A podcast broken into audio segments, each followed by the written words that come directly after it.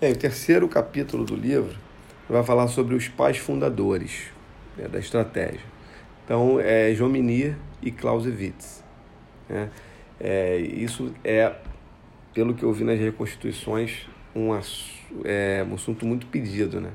Ele pergunta sobre a, a teoria do Jomini, ou ele pergunta quais são as diferenças entre eles, quais são as, os pontos que eles se aproximavam. Né?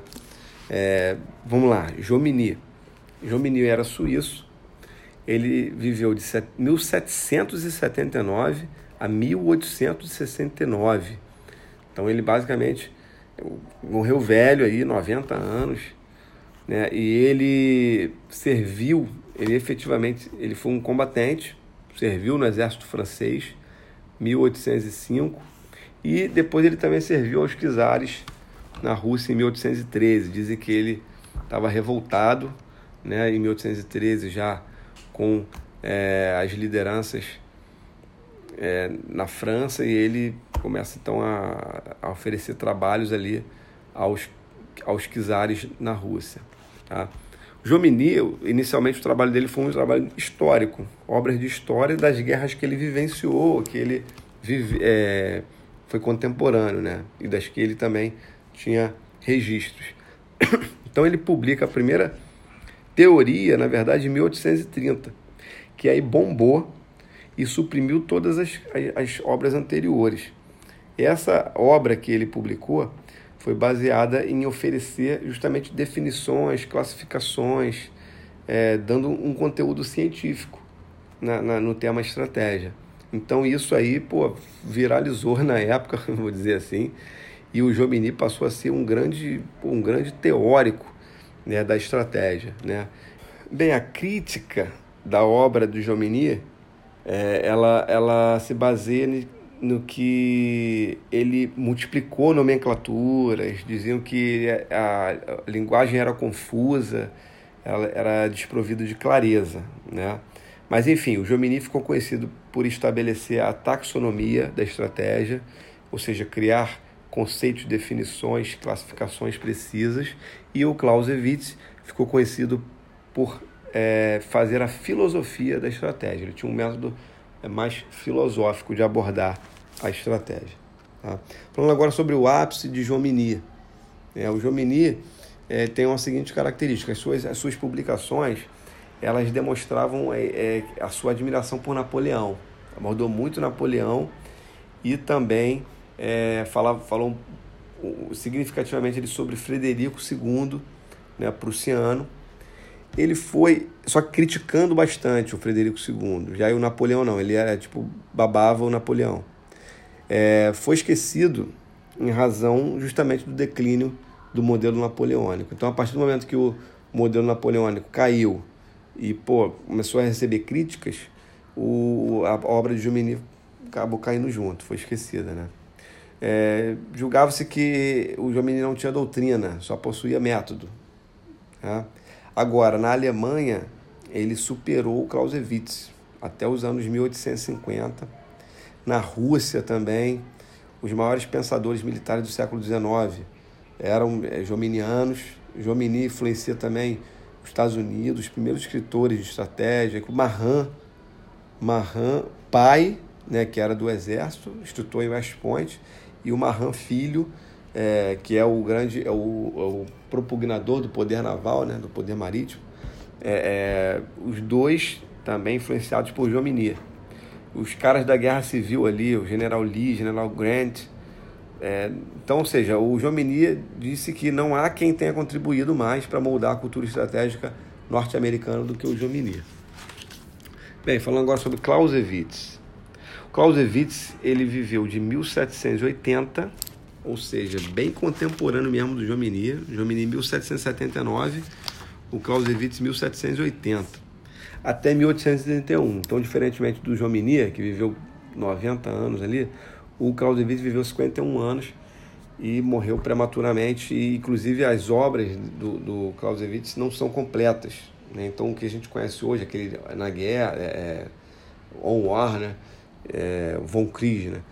ele, ele é uma obra incompleta, é uma obra que ele não terminou. Né? O Clausewitz ele é prussiano, que também é, serviu na, na, nas guerras de, de unificação da Alemanha e ele inclusive foi prisioneiro de guerra da França. Então ele odeia, ele odiava os franceses. Na, na, é, sempre ah, deixou claro isso, tá? Diz que ele não é o mais lido dos estrategistas, porém é o mais citado. Né? A obra dele ficou incompleta, já mencionei aqui. Ele foi é, um dos diretores daquela Kriegs Academia.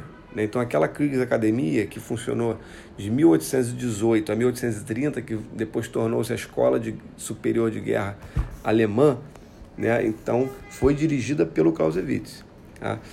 É, ele possuiu realmente uma grande experiência de vida militar na guerra, foi prisioneiro de guerra, né? foi prisioneiro dos franceses, mas nunca exerceu grandes comandos, ou seja, ele nunca foi posto em pro, à prova é, a, sua, a sua arte operacional. Né? Ele publica, então, vários trabalhos históricos, da mesma maneira que o Jomini. E depois ele publica, na verdade, não chegou a publicar, mas ele faz manuscritos é, que vão ser publicados pela sua mulher, depois da sua morte. Tá? Então, esse trabalho principal dele, que é o Von Krieg, Von Krieg, eu acho, né? né? Esse seria, teoricamente, né, ele, ele faria um tratado sobre a Grande Guerra, estratégia, que foi justamente quase concluído, alguns livros completos. um tratado da Pequena Guerra, que, que ele não fez nada, não existe, e um tratado sobre a tática, que seria.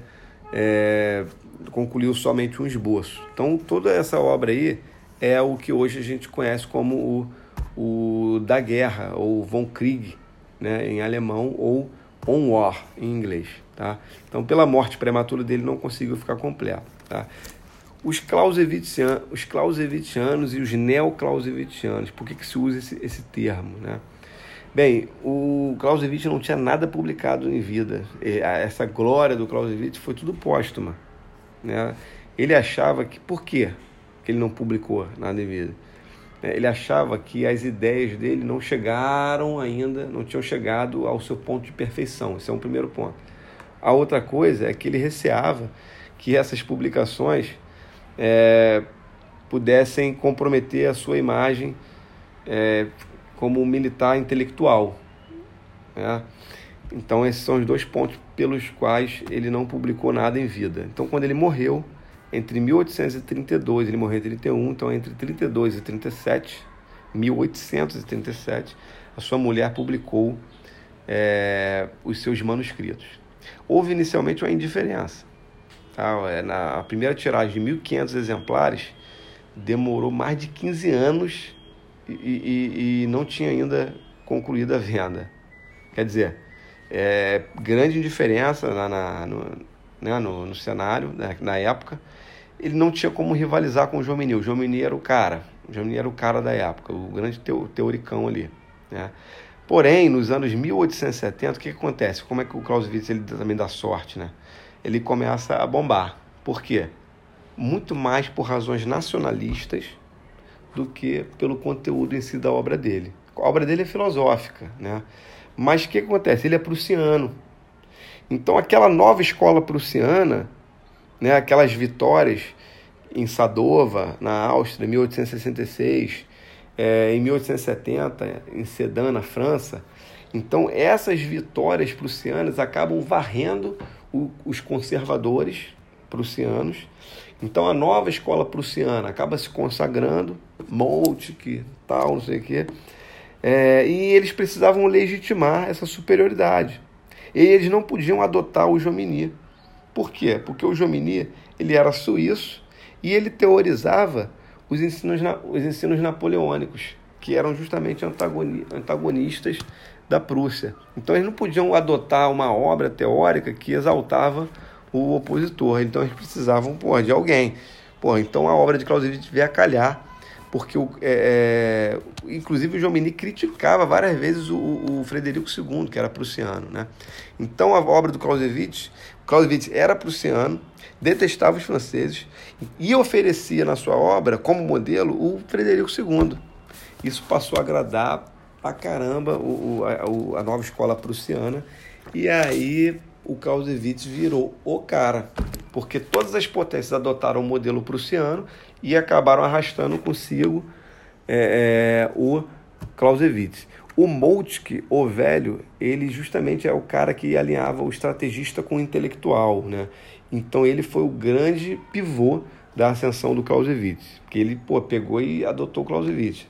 E aí todo mundo vai atrás do Moltke e, e o Clausewitz vira o grande teoricão, o grande filósofo da estratégia que a gente conhece até hoje. Né?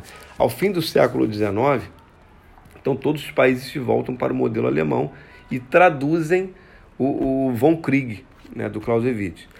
A partir, então, de 1905 a 1910 ali, aí esse fogo de palha todo cai, o interesse declina, quase nada. Somente na Rússia o Clausewitz continua, é, vamos dizer assim, fazendo um, um certo sucesso. O Corbett, né, britânico, ele, ele, ele transpõe é, para a estratégia marítima a abordagem clausewitziana, mas é uma exceção. Né, os britânicos pragmáticos ali não recepcionam essa forma filosófica do Clausewitz e aí ele acaba caindo é, é, no esquecimento. Né?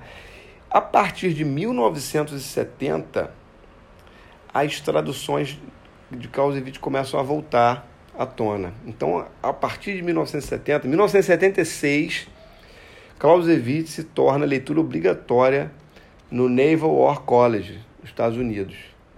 Né? Logo depois, dois ou três anos depois, se tornou leitura obrigatória no War, Army War College do Exército Americano e é, na Universidade da Força Aérea também. Então, quer dizer, o Clausewitz se tornou leitura obrigatória no, no, no, nos centros de altos estudos militares dos Estados Unidos. Então, com isso, ele voltou à tona no mundo inteiro, porque todo mundo começou a, a importar filosofia militar dos Estados Unidos. E o SMC é um, é um grande entusiasta é, do, do, do Clausewitz e por aí vai. Então, esse é o, são os neoclausewitzianos. Então, esse, esse, essa nova onda clausewitziana, a partir de 1970, tá? é, o contexto mundial é os Estados Unidos pós é, Indochina, Vietnã, é, Vietnã, né? Guerra do Vietnã. Então ele, ele, ele renova, no caso, os conceitos clausewitzianos, torna-se leitura obrigatória e por aí vai aí são os neoclausewitzianos. Tá? Então agora falar sobre Jomini e Clausewitz, semelhanças e diferenças. Tá? Bem, diferenças tem muitas. Dizem que Clausewitz e Jomini é, é, é antagonismo puro. Tá? Mas eles têm três semelhanças. Essas três semelhanças são as, as únicas coisas que dá para forçar a barra para dizer que eles dois se aproximam. Tá? É, a primeira é a íntima relação entre a guerra e a política. Os dois veem essa concepção da guerra e da política como íntima, concep... é, íntima relação, né, os laços estreitos. Os dois pregam o conceito de se concentrar força em um ponto e que golpeando esse ponto com uma força concentrada é o que vai chegar ao resultado decisivo, né? Então, os dois também pregam esse conceito de concentração de forças para golpear em um determinado ponto. E um terceiro ponto de, de, de semelhança entre os dois são a, a, como eles veem a utilização das linhas de operações, linhas interiores é, dos exércitos ali das formações, tá? Então três pontos: a íntima relação entre a guerra e a política, a concentração de forças para golpear em um determinado ponto e como eles veem as utilizações das linhas de operações. Essas são as três semelhanças. É, as diferenças, né? A primeira é a maneira de apresentar as coisas. O Jomini é considerado o escultor que martela o mármore, ou seja, cara suguento, né? Fica botando ali nomenclatura, o caramba, tal, tal, tal, chamando de trabalho de escultor de Jomini que martela o mármore, repetição. O, o Clausewitz, o estética filosófica, o estetismo filosófico de apresentar o seu trabalho. Essa é a principal diferença. Dois, é, no trabalho do Clausewitz, ele é obcecado pela bipolaridade ofensiva e defensiva. Ele coloca sempre essa dialética das inteligências, ou seja, o inimigo e o agente e o inimigo e não sei o que, tal, tal, tal. Essa bipolaridade de quem está ofensivo e quem está defensivo é presente sempre no trabalho de Clausewitz. Já o Jomini não tem isso. O que ele tem são quatro fatores essenciais: incerteza, manobra, poder de fogo e choque. Tá? E a terceira e última, quer dizer, terceira e última não, a terceira diferença aqui, para também não ficar. É, Jomini recusa os exércitos de massa. Jomini ele recusa os exércitos de massa. O Clausewitz, em sua obra, ele leva à criação desses exércitos de massa. Bem, por último, para terminar o, o áudio, falar sobre as escolas estratégicas. Essas escolas estratégicas são três: escola clássica, escola neoclássica e escola moderna. Elas vão aparecer sucessivamente na história. A escola clássica é centrada na condução da guerra. Reúne as vertentes da concepção tradicional sobre um paradigma. Qual é o paradigma? A vitória tem que levar a vitória. Né? É, tem uma abordagem voluntarista, a, a estratégia é a arte do general. O seu conhecimento da estratégia né, que vai determinar o sucesso, ou o seu desconhecimento vai determinar o fracasso. O conhecimento é característico do chefe com talento ou gênio. O desconhecimento é característico do chefe medíocre. Então, todos os grandes nomes do pensamento estratégico, eles são considerados da escola clássica. Tá? A escola neoclássica ela vem no fim do século é, no fim do século XIX. O paradigma da vitória permanece, só que a guerra ela é vista em um horizonte conflituoso mais amplo, ou seja, a estratégia do tempo de paz também e as dimensões não militares. Né? É, é o pré, é, vem ali desde antes da, da Primeira Guerra Mundial, passando ao século XX, e aí vem para frente. Né? Acontece então no, no, entre guerras as disciplinas civis né, de, de, de estratégia. O almirante Castex, ele é um nome dessa escola neoclássica. O Bernard Brody, nos Estados Unidos. O general Beauty ou Boti, não sei, francês. E a terceira, que a escola moderna, vem pós Segunda Guerra Mundial, após 1945, o paradigma da vitória é abandonado. Então essa é a última escola, é a única que abandona o paradigma da vitória, a estratégia tratada já como ciência social, é, não está limitada ao domínio militar bélico do conflito, né? E aí, quem são os estrategistas dessa escola moderna? São citados apenas dois nomes aqui: Thomas Schelling, dos Estados Unidos, e o general Lucien Perrier, da França.